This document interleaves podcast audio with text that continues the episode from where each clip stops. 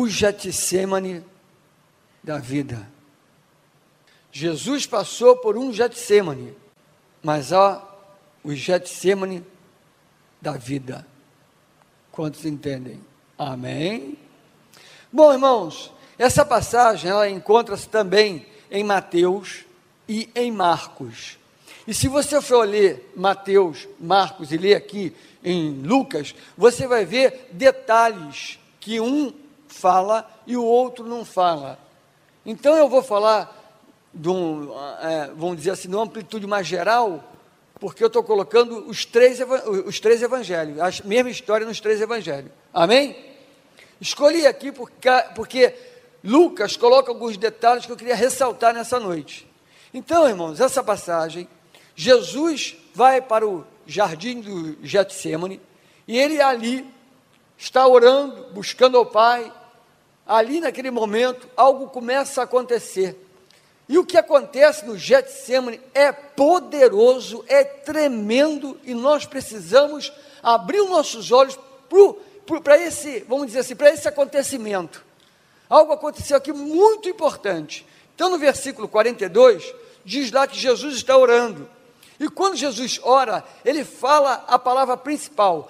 Claro que Jesus deve ter orado bastante, falado muitas coisas, mas os evangelhos, todos os, os três, Marcos, Lucas e Mateus, abordam a oração de Jesus com esta frase, com esse versículo que eu vou ler.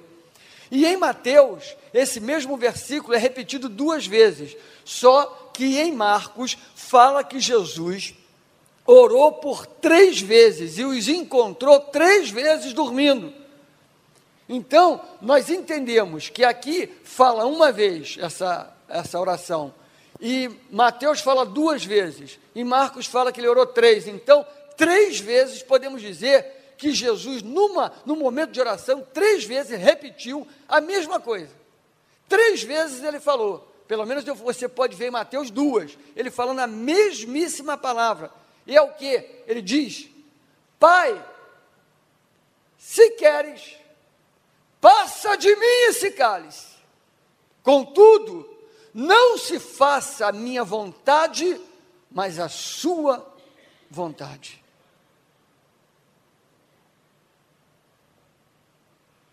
É uma oração que nós já conhecemos, uma oração que já está tão acostumado no nosso ouvido. Passa de mim esse cálice, passa de mim esse cálice, passa de mim esse cálice. E muitas vezes essa frase, passa de mim esse cálice, fica tão impregnada na nossa vida que nós nos esquecemos do que vem antes e depois. Porque a palavra passa de mim esse cálice é um detalhe diante de tudo que Jesus fala. E é tão precioso esse momento. É um momento tão, vamos dizer assim, único. Jesus dizendo para o Pai: Pai, se queres, passa de mim este cálice. Oh, Pai, se queres, passa de mim esse cálice. Jesus viu algo tão difícil de suportar que pediu ao Pai uma mudança nos planos. Jesus ali no Getsemane está vendo algo tão apertado, algo tão tenebroso, algo tão forte para ele encarar, que a sua oração é uma oração sincera, a ponto de dizer: Pai, se der para mudar os planos, muda. Pai, se der para dar um jeito de ser de uma forma diferente, faça. Essa passagem, ela é forte, poderosa, está escrita e nós não podemos nos esquecer dessas palavras, porque nós não podemos vulgarizar o que Jesus passou, nem muito menos o que ele conquistou por ter passado. Amém?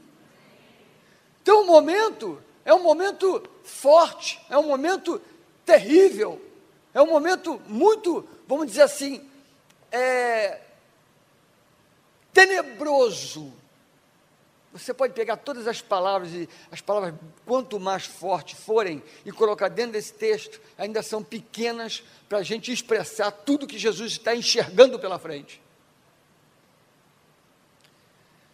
Há momentos nas nossas vidas, querido, que nós gostaríamos de também dizer a mesma coisa que Jesus disse: Pai, passe de mim esse cálice. Ou seja, passe de mim esse momento Deus, não, esse momento é melhor que, que, é melhor que eu durma. Senhor, nesse momento é melhor que eu não esteja eh, no meu normal. Senhor, passa de mim esse momento. Esse momento para mim vai ser muito difícil. Eu, como eu vou encarar esse momento? Mas Jesus encarou esse momento tenebroso para que quando eu e você passarmos por qualquer momento tenebroso da vida, possamos aplicar o que ele aplicou aqui também possamos obter vitórias como ele obteve aqui também. Sim ou não? Amém, queridos? Outra coisa que vemos aqui, Jesus, ele não tinha uma máscara de vitorioso, máscara de herói. Jesus, ele estava buscando ser um vitorioso naquele momento. Ele estava buscando ao Pai forças, buscando no Pai poder, buscando no Pai ânimo para vencer aquele momento. Ele não estava com uma máscara, uma capa de duas caras, né? Naquele momento, se passando por alguma coisa. Jesus era o que ele era. Jesus, naquele momento, ele não escondeu. Tanto não escondeu que os discípulos estão com ele. Tanto não escondeu que os próprios discípulos foram escreveram o que ele passou. Tanto não tem problema nenhum que ele fala do que ele passa abertamente. Por quê? Porque quem tem a vida transparente não tem medo de passar pelas situações da vida, não tem medo até de falar das situações ruins da vida. Não precisa se esconder, nem dar uma de super-herói. Ele é herói, ele é o Senhor, ele é o Jesus, filho de Deus, passando por isso ou não, não importa. Ele é o filho do Deus vivo. Amém, irmãos? Passe de mim esse cálice. Em outras palavras, irmãos, quando passarmos por situações ruins, vamos nos lembrar do que Jesus passou e não vamos empurrar para frente momentos, em momentos necessários, para que possamos ter grandes experiências na nossa vida não vamos empurrar para frente, não vamos jogar de lado, vamos encarar as situações de cabeça erguida, porque alguém já encarou por nós, alguém já fez por nós, alguém já passou por nós, alguém já preparou o caminho para que nós pudéssemos passar, ainda que passando alguma dor, vamos sair do outro lado em vitória, em nome de Jesus. Foi conquistada por você? Amém? O que Jesus fala aqui é muito interessante. A primeira palavra que sai da boca dele para expressar, vamos dizer assim, um, uma, uma mudança de estratégia, se fosse possível, né? A primeira palavra que sai da boca dele é Pai. O primeiro a ouvir os seus temores foi o Pai. Pai, se queres. Pai, se queres. Quando nós passamos um momento de, de, de, de, vamos dizer assim, de medo, de pânico, quando passamos alguma insegurança na nossa vida, quando passamos por alguma instabilidade na nossa vida, tudo e todos ficam sabendo. E às vezes, Deus não. Ou então ele é o último a saber. Ele é o último a ser buscado. Ele é o último a ser a ser aquele que a gente pode abrir o coração, rasgar e falar. Porque na nossa sociedade é colocada uma, uma vitrine quando, que diz assim: homem para ser homem aguenta firme. Homem para ser homem de H maiúsculo nem chora. Mulher que é mulher de M maiúsculo também aguenta firme. Nem chora. Creia. Isso é uma tremenda de uma besteira, irmãos. Porque o homem que mais sofreu na terra e que obteve a maior vitória do mundo, chorou e rasgou o coração. Aprendemos aqui com Jesus que simplesmente ele abre o coração e ele expressa o seu desejo, ainda que ele não dissesse eu quero que seja, não, não e não. Ele expressou o seu desejo, o seu temor para o pai, dizendo: Pai, se queres, passa de mim esse cálice, contudo, que não seja feita a minha vontade, mas a sua vontade. Ele consegue colocar algo tentando mudar aquele momento, mas ele deixa claro uma coisa: é o pai quem vai determinar o que vai acontecer. É do pai que virá a ordem, é de Deus que virá. Quantos entendem? Então, há momentos, queridos, que nós estamos passando por uma situação ruim, passando uma pressão, ou então a gente rasga o coração para todo mundo, olha para todo mundo, está arrebentado mesmo, olha que sofrimento terrível, que problema terrível, insegurança terrível. É, é. Neste momento nós aprendemos com Deus algo. Quando você passar por uma situação que é muita pressão para você, clame primeiramente ao Deus Todo-Poderoso. Clame ao Pai, fale diretamente para Ele, ainda que no meio você fale alguma besteira você pode abrir o coração e dizer: Pai, eu não estou entendendo nada na minha vida lá, estou até meio chateado contigo. Mas se for a tua vontade, eu continuo firme, aleluia.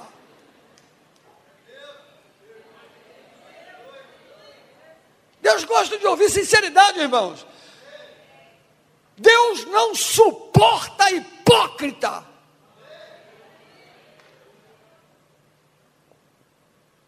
Ele gosta de corações sinceros. Olha a vida de Davi, olha os salmos de Davi. Aí você entende o porquê Davi era o homem segundo o coração de Deus. Sinceridade, abertura, rasga, fala. Muitas vezes não obtemos vitória não é porque as correntes de oração que a gente faz não têm valor, não é porque a palavra é fraca, não é porque não, não obtemos vitória, porque não derramamos o nosso coração diante de Deus, não rasgamos tudo, não falamos tudo.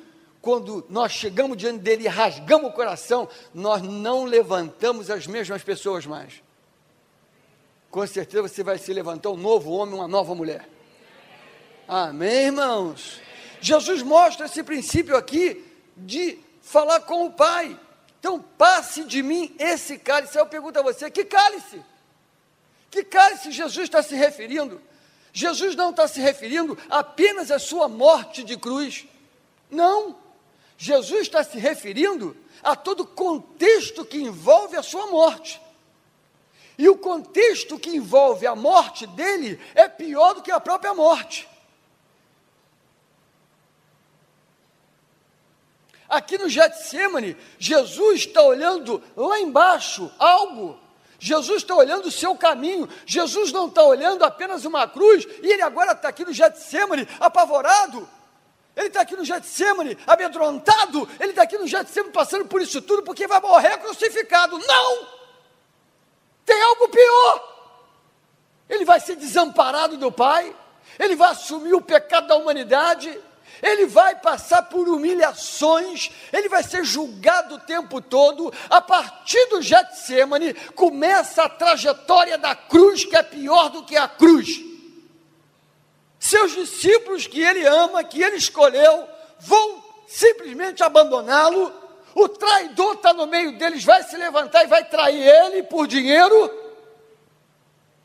Pessoas vão escarnecer dele, ele vai ser cuspido, vai ganhar paulada na cabeça, vão botar uma coroa de espinho nele, vão tirar a roupa dele, deixar ele nu, vai passar vergonha, vai estar diante dos outros, vai ser condenado, julgado sem ter motivo algum de ser condenado. Vai para o Gólgota sozinho, não vai ter ninguém do lado dele, só, só e só.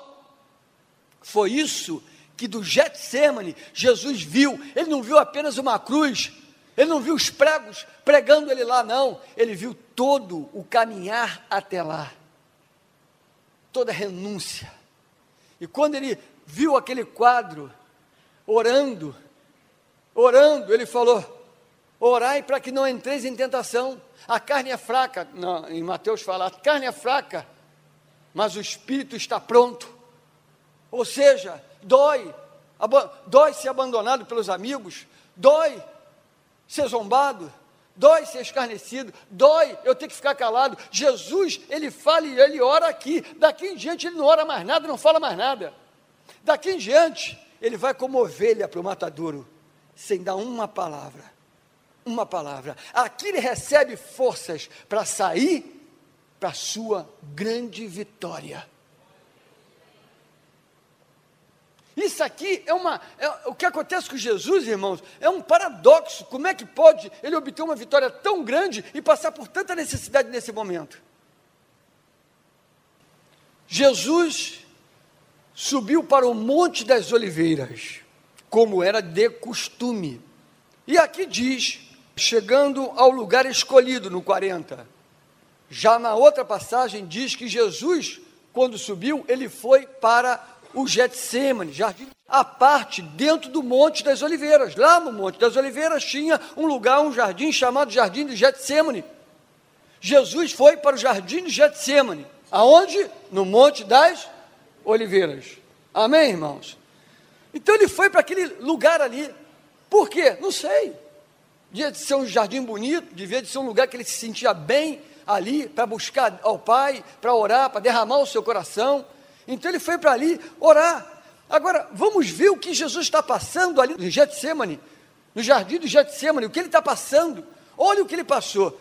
Em Marcos 14, 35, diz que ele prostrou-se em terra, tomado de pavor e de angústia. Você consegue ver Jesus tomado de pavor e angústia? Tomado de pavor e angústia, prostrado na terra. Mateus 26, 38 fala: estava com a alma profundamente triste até a morte. A alma profundamente triste até a morte. Que sofrimento, hein, irmãos? E aqui em Lucas, no 44, diz que, estando em agonia, ele suou sangue. O detalhe que Lucas coloca, talvez coloque esse detalhe, porque Lucas era médico. Mateus e Marcos não fala o fato de Jesus ter suado sangue.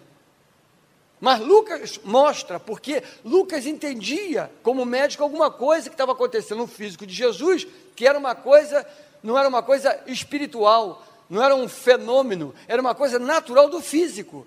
E a medicina explica isso, porque na medicina descreve-se esse, esse quadro aqui com Jesus, hematidrose. Hematidrose é quando os poros, as artérias, elas rompem-se, os vasos rompem-se e vão simplesmente para os poros, aquelas glândulas que trazem o suor, se misturam com as artérias que rebentaram e o sangue então mistura-se com o suor e sai pelos poros. Não só o suor, mas sai sangue. E a própria medicina explica que quando uma pessoa chega a este ponto, ela chegou ao máximo de angústia e desespero. Você conhece alguém no mundo que já chegou a uma angústia tão grande que sua sangue? Eu nunca vi. E eu não conheço um médico que tenha visto um negócio desse. Está na moda se falar de crise, problema, estresse, tudo é estresse, estresse, estresse. O estresse de Jesus aqui nesse momento foi tão grande que aconteceu isso no seu próprio físico. Ele ficou ensanguentado, suou sangue.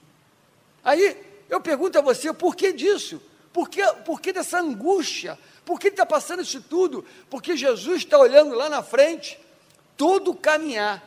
Ele está olhando tudo que ele vai passar. Ele sabia que quando saísse dali ele já ia ser preso. Mal ele sai de Getsemane, ele é preso. Ele é julgado e é condenado.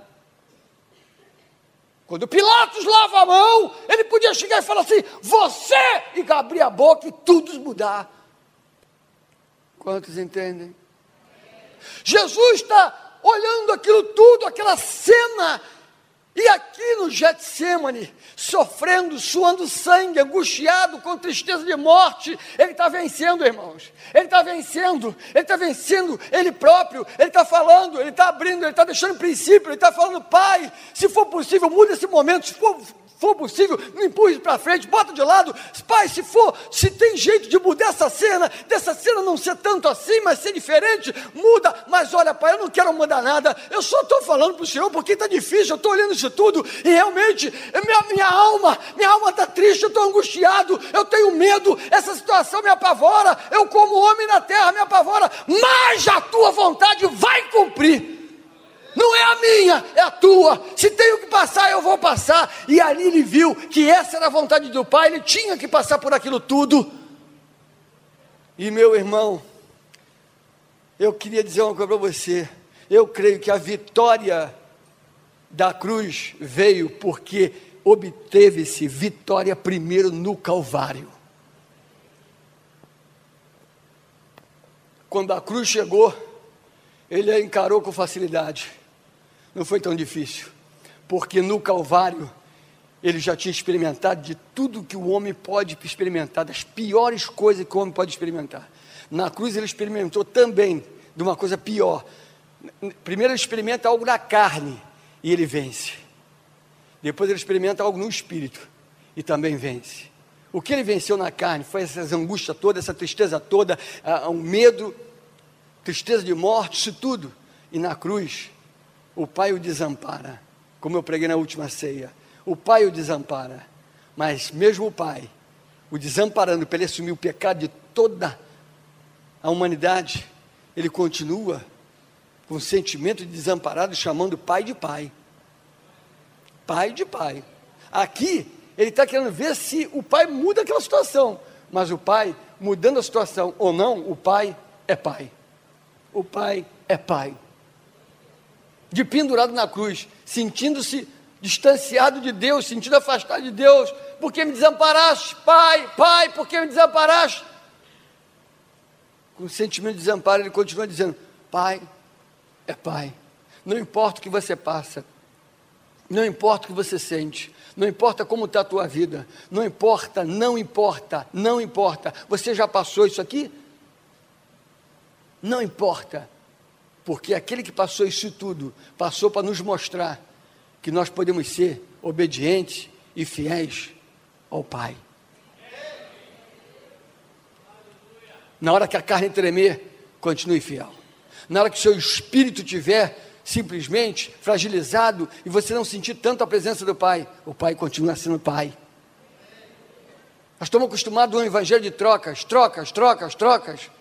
Nosso evangelho é um evangelho de fidelidade, de compromisso. Ele morreu por mim, eu aceitei na minha vida e até o fim eu estou com Ele, Ele comigo, passe o que passar, Ele é o meu Senhor para sempre, eternamente. No versículo 45, olha a reação dos discípulos, diz lá que eles dormiam de tristeza. Irmãos, os discípulos estão dormindo de tristeza. Eles não estão dormindo de sono, estão dormindo de tristeza. Tristeza dá sono, hein? Ou melhor, tristeza faz dormir. É uma fuga. É uma fuga. A pessoa está numa situação, olhando o próprio mestre daquela situação ali, e, e olha e fala: que, que aconteceu com ele? Não é o filho de Deus? E a pessoa olha e diz: é melhor dormir. Eu não entendo mais nada, vamos dormir. No momento que você não entender as coisas, não durma. Continue vigiando, orando. Não se desligue. Continue orando, porque três vezes Jesus falou: Ué, vocês estão dormindo? Isso não é hora para dormir, gente. É a tendência humana. Não entendemos as coisas, é melhor nos desligar, é melhor deixar tudo de lado, vamos dormir. Ainda que você não entenda, continue orando, continue crendo, continue batendo na porta do Pai. Tem algumas junções interessantes. Jardim do Getsemane, ele sofreu isso tudo. Sabe por quê? Jesus sofreu tanto, passou isso tudo no jardim do Getsemane? Porque a história humana começa também no jardim. A história humana começou no jardim, jardim do Éden. E foi no jardim do Éden que Adão experimentou pela primeira vez dor. Foi no jardim do Éden que Adão experimentou a ausência de Deus. Foi no jardim do Éden que Adão experimentou o gosto da morte.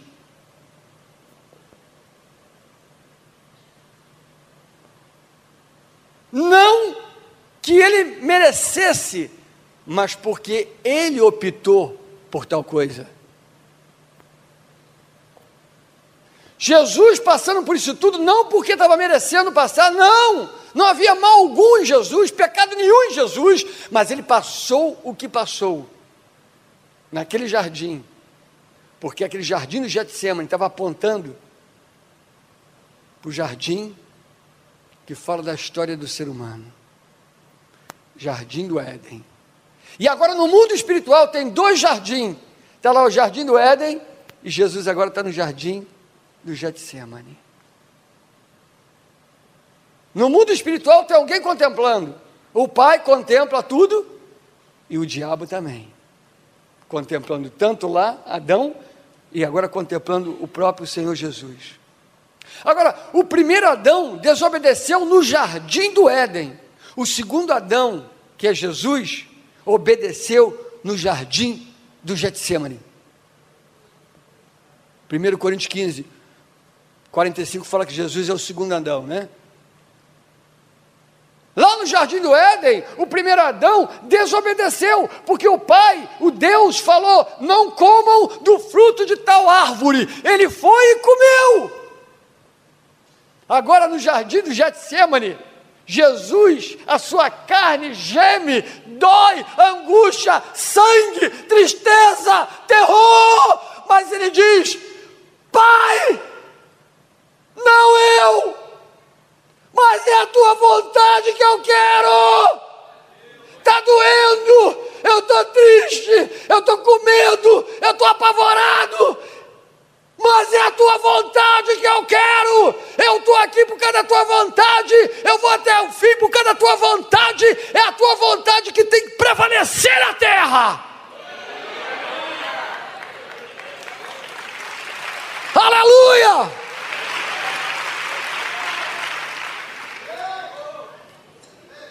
Ah, irmãos, isso é ser homem, isso é ser obediente obediente. Porque alguém poderia dizer, ah, Jesus foi lá e aí, sabe como é que é, né? Pai, é o seguinte, ó, papapá, vou lá e obedeço ao Senhor, e aleluia, a gente conserta essa barra aí. Não, meu irmão.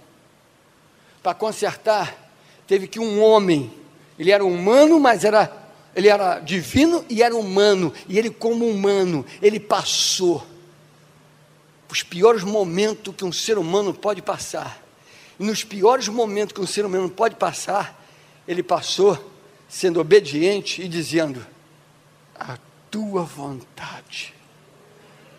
Quando ele está dizendo, faça-se a tua vontade, ele está quebrando o que Adão fez lá no jardim do Éden. Comeu. Não coma! Comeu. Quantos estão entendendo? Digam amém. Que coisa linda, irmãos.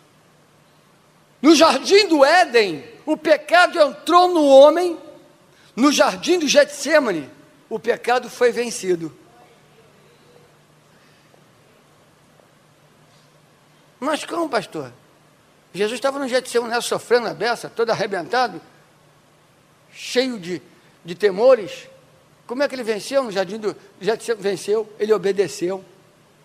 Quem disse que vitória é você sair de peito erguido dizendo: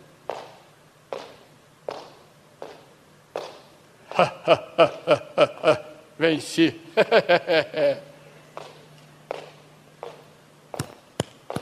Vencedor.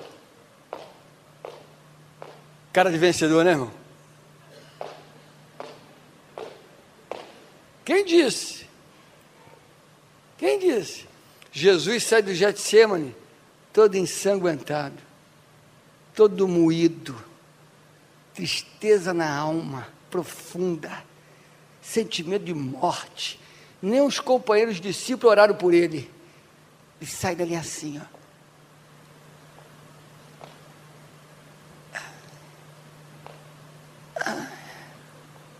E vem o pessoal e prende ele. Mas o diabo está olhando para ele, ensanguentado, triste, angustiado. E o diabo olhando para ele dizendo: Mesmo assim, ele continua obedecendo.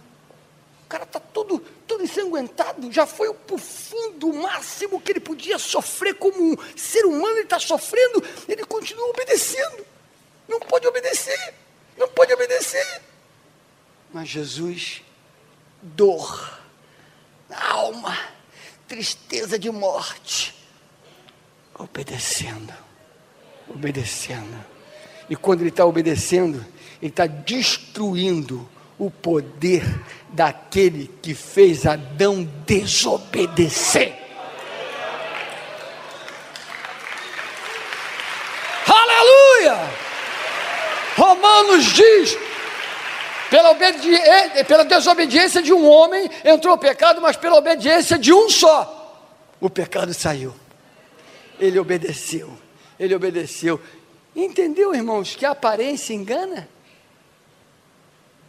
É a mesma coisa forte e valente.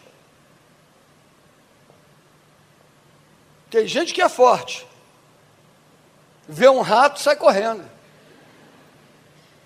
Não é valente? Tem gente que é magrinho, mas é valente. É valente. Aleluia.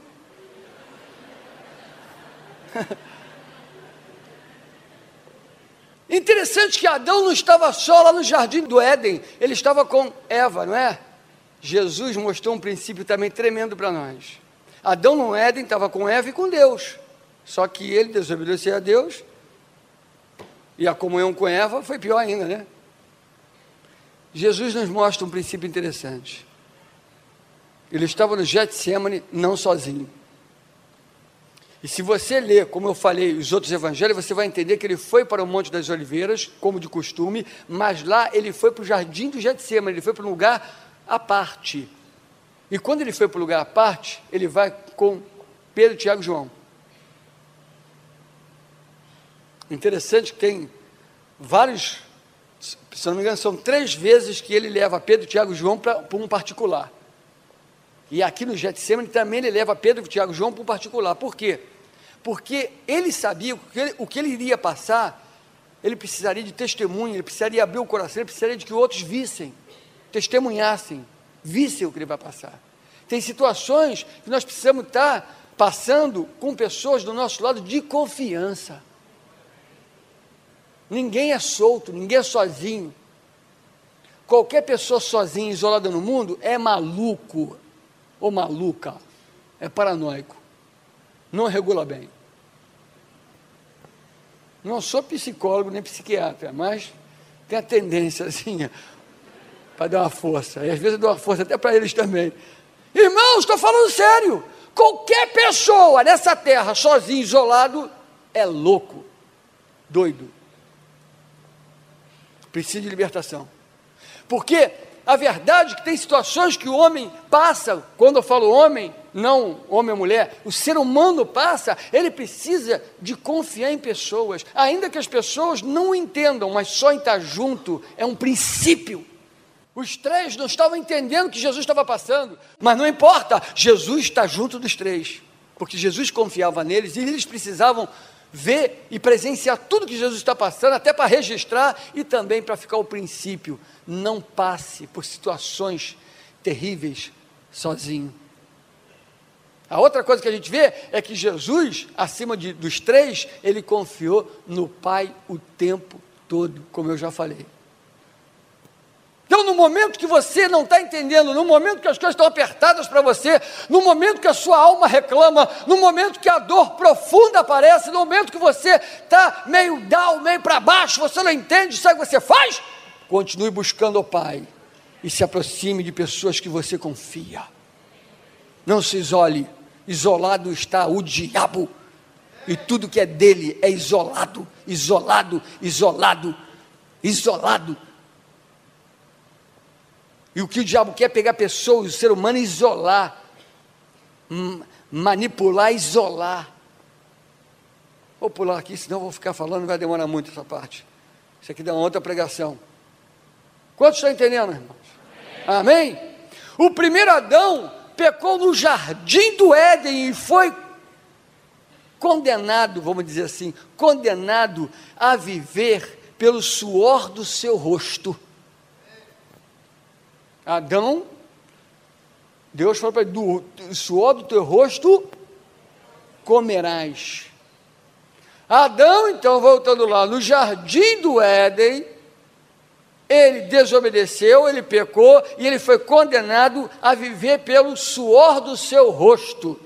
Jesus, o último Adão, obedeceu ao Pai no jardim do Getsemane e pelo suor do seu sangue, ele nos garantiu vida e vida eterna.